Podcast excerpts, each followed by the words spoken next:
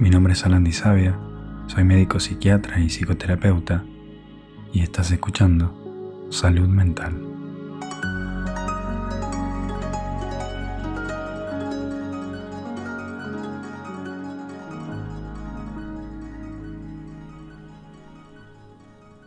Ya pasamos la mitad del año. ¿Cómo te va con tus intenciones? Tengo 10 intenciones para el 2023. Una es que quiero convertirme en una persona más valiosa a medida que pasa el tiempo. Y otra es que quiero contribuir a que vos también. Y cuando digo valioso, no me refiero a lo exterior, me refiero a dentro. Para mí, valioso es que cada vez necesites menos de afuera. Cualquier cosa. Menos medicación, menos terapia, menos clonazepam, menos microdosis, menos muletas porque estamos hechos naturalmente para no necesitar nada. Y una forma de ser valioso es aprender cómo funciona tu cuerpo y tu mente en situaciones de ansiedad, para poder autorregularte a vos mismo en diferentes situaciones de la vida. Y de eso se trata este episodio. Nuestro sistema neurosensorial está constantemente escaneando el mundo y también a nosotros mismos en busca de señales o estímulos relevantes para sentirnos bien. Las señales pueden ocurrir dentro de nuestro cuerpo, como por ejemplo un pensamiento o algo que imaginamos, o fuera de nuestro cuerpo como un ruido fuerte que escuchamos en la calle. O también algo de un determinado contexto, como un día o una época del año que te recuerda un momento triste del pasado. Este proceso de escaneo se llama neurocepción, que es lo que determina nuestras emociones y se va actualizando y modificando constantemente a medida que vamos viviendo. La neurocepción pasa muy rápido y sin que nos demos cuenta. Nuestros cerebros están constantemente explorando el entorno en busca de señales. La mayoría de las personas se sienten seguras y abiertas a nuevos estímulos.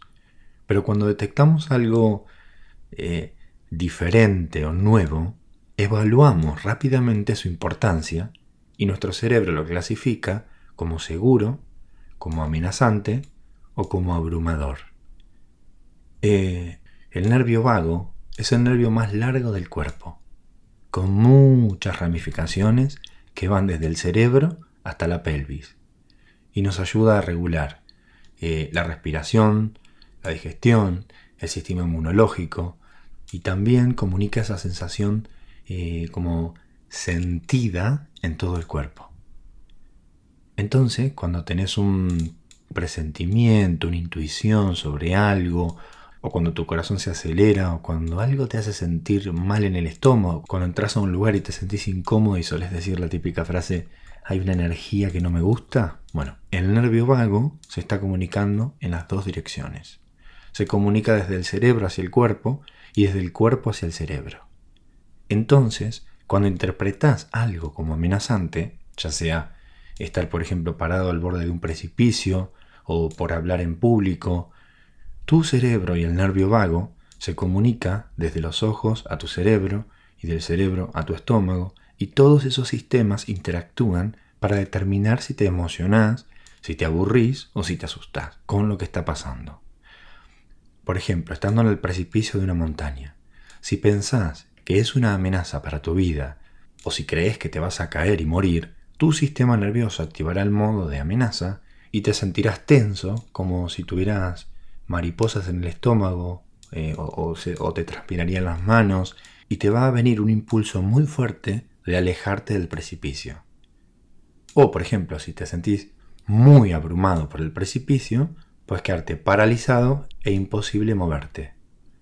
Pero si sos un escalador hábil profesional, que la semana pasada escaló tranquilo el cerro con tu mejor amigo, esa situación te puede hacer sentir emocionado, eufórico, creativo, sociable. O sea, estás contento y te divertís con lo que está pasando.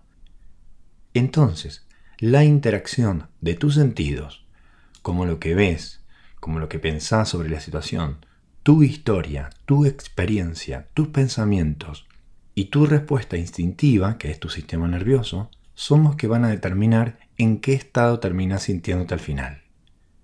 La intención de este episodio es ayudarte a aprender a pasar de un estado a otro para que tengas un poco más de control sobre tus reacciones. Así que vamos a empezar a explorar estos tres estados de tu sistema nervioso. Imagínate que en la base de una escalera está el estado de seguridad. También se le llama vagal ventral. Acá es donde te sentís seguro y sociable. El ventral es la parte delantera de tu cuerpo. Se describe esta sensación como si tenés el corazón abierto, como si te sintieras conectado con los demás, estableces contacto visual, ves las caras de los demás, miras a los ojos, puedes sentirte tranquilo, alegre, lleno de energía, eh, curioso. Este es un estado de la respuesta parasimpática del sistema nervioso. La respuesta parasimpática es una parte del sistema nervioso autónomo que controla las funciones del cuerpo en situaciones de relajación, en situaciones de descanso y también de recuperación. En este estado generalmente tenés mejor digestión, mejor respuesta inmune, mejor circulación, estás más relajado, eh, podés sentirte como arraigado con los pies en la tierra y podés aprender y conectar. Así que tómate un minuto, a ver si quieres pausar este episodio y pensá, ¿cómo se siente este estado seguro y social para vos? ¿Cómo sabes cuándo estás en este estado? Dale. El siguiente paso para arriba en la escalera es el estado de amenaza. Este estado está producido por el sistema nervioso simpático. La respuesta simpática es una parte del sistema nervioso autónomo que se activa en situaciones de estrés, en situaciones de peligro o en situaciones de emergencia y es conocida como la respuesta que siempre hablamos acá de lucha o huida. Y está diseñada para preparar al cuerpo para enfrentar una amenaza o escapar de ella. Cuando el sistema nervioso simpático se activa, se producen una serie de respuestas fisiológicas como em, el aumento del ritmo cardíaco, la dilatación de las pupilas, la liberación de adrenalina, la aceleración de la respiración, y la redistribución del flujo sanguíneo hacia los músculos para que aumente la fuerza y la energía, porque seguramente van a ser usados para luchar o huir. Esta respuesta es muy importante para garantizarnos sobrevivir en situaciones de peligro, pero también puede activarse en, digamos, en una respuesta a una situación estresante que no está relacionada con peligro real. Puede ser un peligro imaginario, el estrés emocional o el estrés mental. Este estado del cerebro activado es cuando la parte más antigua del cerebro activa la respuesta de supervivencia. Cuando esto pasa puede que te sientas con energía, movilizado o también se puede sentir mucha ansiedad y agitación. Cuando tenemos una respuesta de lucha, podemos sentir ira, rabia, irritación y frustración. Y si tenemos una respuesta de huida, podemos sentir ansiedad, preocupación, miedo o pánico. Lo que nos hace esto es motivarnos para alejarnos, para escapar evitar el peligro, o para luchar y defendernos. Depende del contexto. Fisiológicamente lo que ocurre es que nuestra presión sanguínea, nuestro eh, ritmo cardíaco y la adrenalina aumentan. Nuestra digestión disminuye porque no es la prioridad. El umbral del dolor también disminuye y nuestra defensa y respuestas del sistema inmunológico suelen bajar también. Es por eso que cuando tenemos una situación de estrés crónico, nuestro sistema inmunológico disminuye, las defensas bajan y esto aumenta las probabilidades de tener una enfermedad clínica. Ahora, es importante recordar que estos estados no son algo malo. Hay un momento y un lugar para cada uno. Yo me acuerdo, por ejemplo, cuando estaba en el último año de medicina, estaba rotando en la, parte de emergencia en un hospital y un día, en la guardia de noche, trajeron un paciente en la ambulancia y cuando lo trajeron, eh, o sea, en la, camilla, vi que tenía un brazo y una pierna desprendidos del cuerpo por un accidente de moto. Todavía me acuerdo y me, me transpiran las manos. A mí nunca me gustó la emergencia. Yo estaba en ese estado de eh, simpático en ese momento. Mi respuesta simpática estaba activada y sentí una oleada de adrenalina. Mi corazón empezó a latir más rápido. Durante esos momentos de alta intensidad pude sentir cómo mi cuerpo estaba en plena respuesta de lucha para enfrentar la emergencia. A pesar del estrés y la presión, me sorprendió cómo mi mente se enfocó completamente en la tarea en cuestión. No sentí dolor, ni siquiera noté el cansancio que comenzaba a acumularse. Fue como si mi cuerpo estuviera sintonizado para actuar y priorizar de manera eficiente y eficaz en ese momento crítico. Y me acuerdo también, donde era mucho más chico, que vivía cerca de un campo y solía caminar por los montes, y un día caminaba por unos pastizales y eh, vi una víbora. O sea, no es que la vi, sino que iba caminando y apoyé el, pie sobre un, pasto y al costado había como algo que tenía forma de víbora. En menos de un segundo pegué un salto automático y recién después de haber pegado el salto me di cuenta que era una serpiente. Esa respuesta me ayudó a mantenerme seguro y fue una respuesta automática de huida de mi sistema nervioso simpático. Y seguramente debes haber visto, o si no, puedes buscar en internet eh, gatos y pepinos con el mismo reflejo de huida. El gato tiene el mismo sistema que nosotros. Para sobrevivir a ser mordido por una serpiente, el gato, cuando divisa algo que se parece a una serpiente, su sistema simpático activa el reflejo de huida y por las dudas el gato salta. Después el gato cuando cae del salto se da cuenta que eso no era una serpiente. Pero para la supervivencia del gato es preferible saltar por un pepino y no quedarse quieto por una serpiente.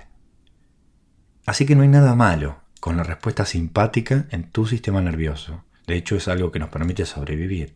Simplemente lo que no querés es quedarte atrapado en ese estado durante largos periodos de tiempo. Eso es lo malo.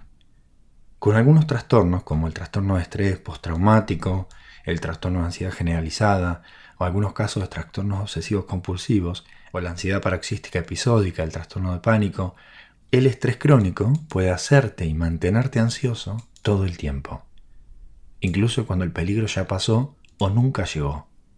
Por eso, ya sabes, este, este, estado, el de amenaza, a veces es, no, no es visto como el mejor estado, pues simplemente no querés pasar todo el día sintiéndote ansioso, irritable o agitado. Pero es una parte fundamental de nuestro sistema que, activado en tiempo y forma, nos ayuda a resolver situaciones difíciles y hasta sobrevivir como especie. Bien, ahora hablemos del tercer y último estado, es el estado abrumado. Este estado es producido por la rama vagal dorsal. Esta es la respuesta de, podemos decir, de apagado, cuando se nos apaga la computadora. Esta es la parte más primitiva de nuestro sistema nervioso, es la parte reptiliana. Cuando nos enfrentamos a una amenaza, digamos, muy abrumadora, la respuesta de desconexión toma el control. Ahora, dorsal significa tu parte de atrás. Es como la aleta dorsal de un tiburón. Entonces imagínate que en la respuesta dorsal, la respuesta de desconexión es como si yo te dijese que vas a dar la espalda. Es como acurrucarse en posición fetal y tratar de hacerte bolita. En este estado puedes sentirte congelado, impotente o deprimido. Puedes sentir disociación o despersonalización o desrealización, que es donde te sentís desconectado de vos mismo y de tus sentimientos.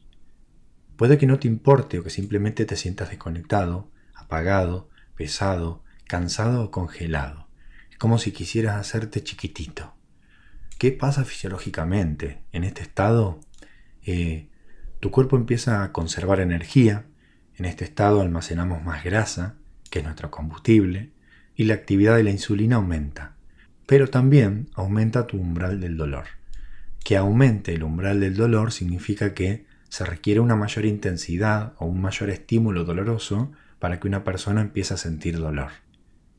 Y nuevamente, cada uno tiene su función en cada momento dado. Hay momentos en los que lo más seguro que podemos hacer es apagarnos, estar en silencio o congelarnos. Hay momentos en los que rendirse es lo más útil a una situación o a un contexto realmente desesperado. Un ejemplo de este estado en el reino animal es el ciervo que es perseguido por el león. Mientras el ciervo está corriendo, está activado el sistema de huida.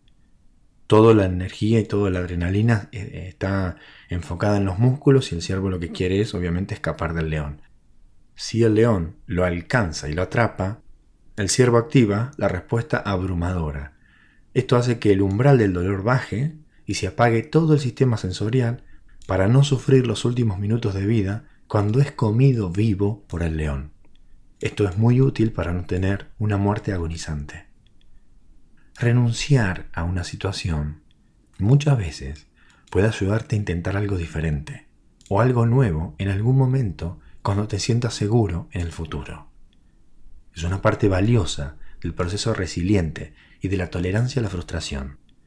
Para sobrevivir, no te olvides, hay que saber perder con altura. Pero sí es cierto que estar apagado en este estado puede sentirse como una desesperanza crónica. Y creo que muchas formas de depresión son estar en un estado vagal dorsal crónico, donde no se ve salida. ¿Puedes identificar los tres estados en vos? Seguridad, amenaza y abrumado. ¿Qué tipo de situaciones te hacen sentir seguro y conectado? ¿Qué tipo de situaciones te hacen sentir con energía o enojo? ¿Y qué tipo de cosas desencadenan esa respuesta de desconexión en vos? Y estos estados no son solo reacciones de cosas que están fuera de vos, como una víbora o un accidente. Estas respuestas pueden desencadenarse también por cómo pensamos, qué pensamos, por cómo interpretamos las situaciones, nuestras experiencias, nuestra memoria y nuestras propias reacciones. Con las habilidades, el acompañamiento y el apoyo adecuado, puedes aprender a subir y bajar por esa escalera. Puedes aprender a pasar más tiempo en un estado de seguridad, pero el primer paso para esto es entrenarse y llegar a ser realmente bueno en qué estado está tu sistema nervioso y en lo que te llevó a estar así. Ahora vamos a practicar habilidades para activar nuestro sistema de seguridad. Primero que nada, es importante saber que el sistema de seguridad puede apagarse muy fácil. Podemos reactivar fácilmente nuestro sistema de amenaza simplemente pensando en algo desagradable. Por lo tanto, tendremos que practicar y reactivar nuestro sistema de seguridad social muchas veces, particularmente cuando estamos en un entorno amenazante. Cuando el sistema de seguridad está activado, el sistema de amenaza está desactivado o minimizado. Esto pasa porque nuestro cerebro está conectado de manera tal que cuando un sistema emocional está activado, los otros están regulados o bajos con el fin de permitir la expresión completa del sistema emocional que se activa. ¿Alguna vez te diste cuenta que no te puedes sentir tranquilo y con miedo a la vez? De la misma manera, nunca podemos experimentar eh, una alegría genuina y un enojo real al mismo tiempo. El sistema de seguridad promueve la conexión social. Cuando se activa, experimentamos una sensación de calma y un deseo de estar con los demás. De manera natural somos más abiertos y más curiosos sobre el mundo. Nuestro sistema de seguridad tiene nervios que manejan los músculos del cuerpo necesarios para comunicarse y formar lazos sociales cercanos. Estos músculos nos ayudan a escuchar mejor lo que otros dicen al sintonizar las vibraciones del sonido de mayor frecuencia que están asociadas al habla humana, por ejemplo, los músculos del oído medio. También hay músculos que nos ayudan a comunicar calidez y amistad a los demás a través del tono musical de la voz, son el músculo laringio y faringio y los músculos de la caja de la voz. Otros músculos nos ayudan a dar señales de confianza y autenticidad a los demás al revelar nuestras expresiones faciales con los músculos de la mímica que están inervados por el nervio facial. Hay cuatro formas de activar nuestro sistema de seguridad que funciona en casi cualquier lugar y en cualquier momento. Esta es una de mis habilidades favoritas, que la uso siempre. Independientemente de lo estresante que pueda ser la situación, estos cuatro comportamientos se llaman los tres grandes más uno. Cuando se llevan a cabo, nuestro cerebro reacciona como si todo estuviera bien. Es una manera de mandarle un mensaje del cuerpo al cerebro para avisarle que todo está bien. Si estás en una silla o en un sillón, empezá por el más uno. Este paso implica inclinarse hacia atrás en tu silla, en lugar de sentarse hacia adelante. Es un poco como encorvarse o relajarse en un sillón grande, y eso le dice a tu cerebro, estoy relajado. El más uno solo se puede hacer cuando obviamente uno está sentado, por eso está separado de los otros tres. Después los otros tres se pueden usar al mismo tiempo sin importar si uno está sentado de pie o acostado. Con una respiración bien lenta y profunda, tu cuerpo le dice a tu cerebro que todo está bien. Funciona al mover el músculo que está por debajo de los pulmones, conocido como diafragma, y ayuda a facilitar la respiración profunda durante los estados de relajación y descanso. El músculo diafragma está inervado por los nervios de tu sistema de seguridad del sistema nervioso parasimpático. Para activarlo, toma una respiración bien lenta y profunda. Move el músculo del diafragma de tal manera que le indique a tu cerebro que todo está bien. Porque cuando estamos amenazados, instintivamente contenemos la respiración o respiramos más rápido. La respiración lenta y profunda de esta habilidad se puede comparar con un suspiro de satisfacción, que sería algo como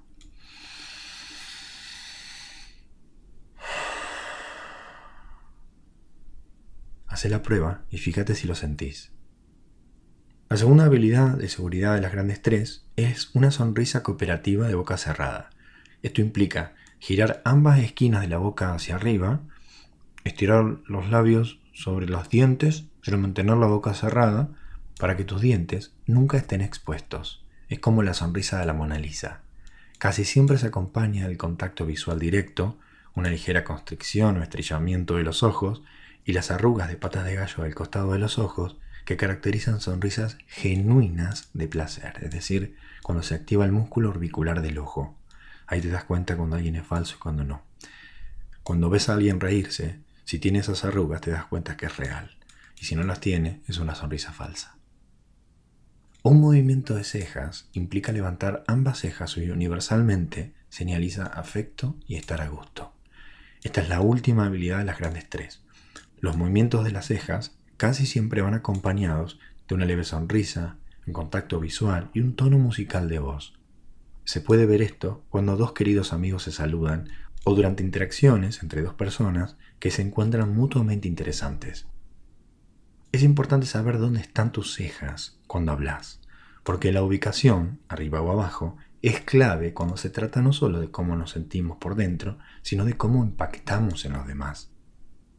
Este sistema de seguridad se activa rápidamente y puede desactivarse igual de rápido, en milisegundos. Por eso tenés que practicar, practicar y practicar. Por lo tanto, cuando te sientas con estrés o tensión en una reunión, en una situación amenazante, es muy importante repetir las grandes 3 más 1 varias veces y no desanimarte si los efectos parecen desaparecer. Repetirlas los traerá igual de rápido.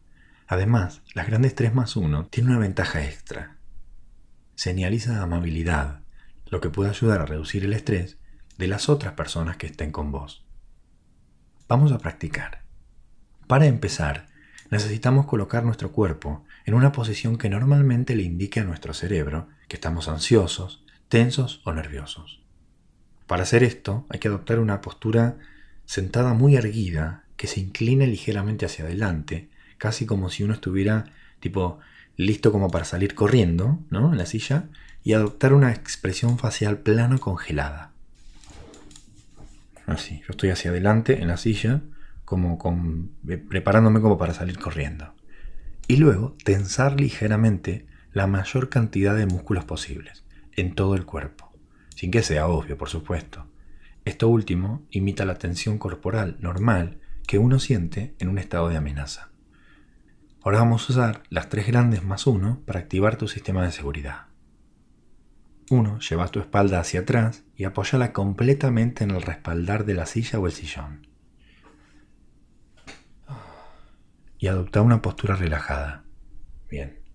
2. Respira lento y profundamente, como haciendo un suspiro de satisfacción.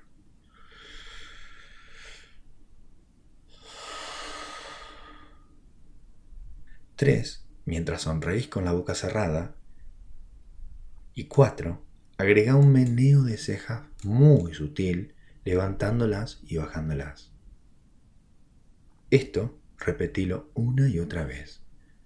Después, pregúntate qué se sintió al hacer las grandes 3 más 1. ¿Qué notaste?